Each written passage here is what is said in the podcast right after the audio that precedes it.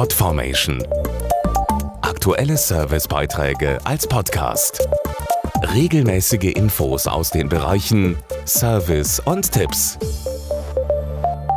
Am 15. November ist Volkstrauertag, ein Tag, der jedes Jahr zwei Wochen vor dem ersten Advent stattfindet. Bevor wir uns also über die erste Kerze auf dem Adventskranz freuen können, werden die Flaggen vor öffentlichen Gebäuden zu diesem Anlass erstmal auf Halbmast gehängt. Aber wissen Sie eigentlich, was die Hintergründe dieses Tages sind?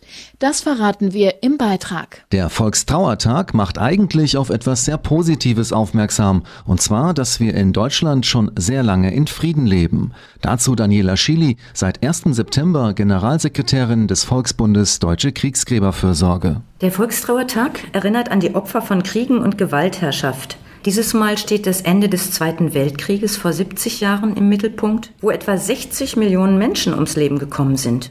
Das ist eine so unglaubliche Zahl, dass wir uns nur vornehmen können, aus der Geschichte zu lernen und zu hoffen, dass sich sowas nie wiederholt. Leider wiederholt es sich doch. Deshalb werden ins Gedenken am Volkstrauertag auch die Opfer aktueller Konflikte auf der ganzen Welt mit einbezogen. Wenn wir zum Beispiel an Syrien, Afghanistan oder die Ukraine denken, dann sehen wir, dass auch heutzutage Millionen Menschen unter Krieg, Terror und Diktatur leiden. Frieden ist so etwas wie Gesundheit. Wir können es nicht einmal herstellen und dann bleibt es erhalten, sondern wir müssen ständig daran arbeiten. Und das fängt schon bei Kindern und Jugendlichen an. Mit unserer Jugendarbeit haben wir auch dieses Jahr 20.000 junge Menschen aus ganz Europa zusammengebracht, die sich dann über die Arbeit auf den Grabstätten mit der Vergangenheit, aber auch mit der Zukunft auseinandergesetzt haben. Wenn diese jungen Leute sehen, dass die Gräber oft von Soldaten sind, die nur wenig älter sind als sie selber, dann begreifen sie, dass man eine friedliche Zukunft gestalten muss. Mehr Infos zum Thema auf volkstrauertag.de.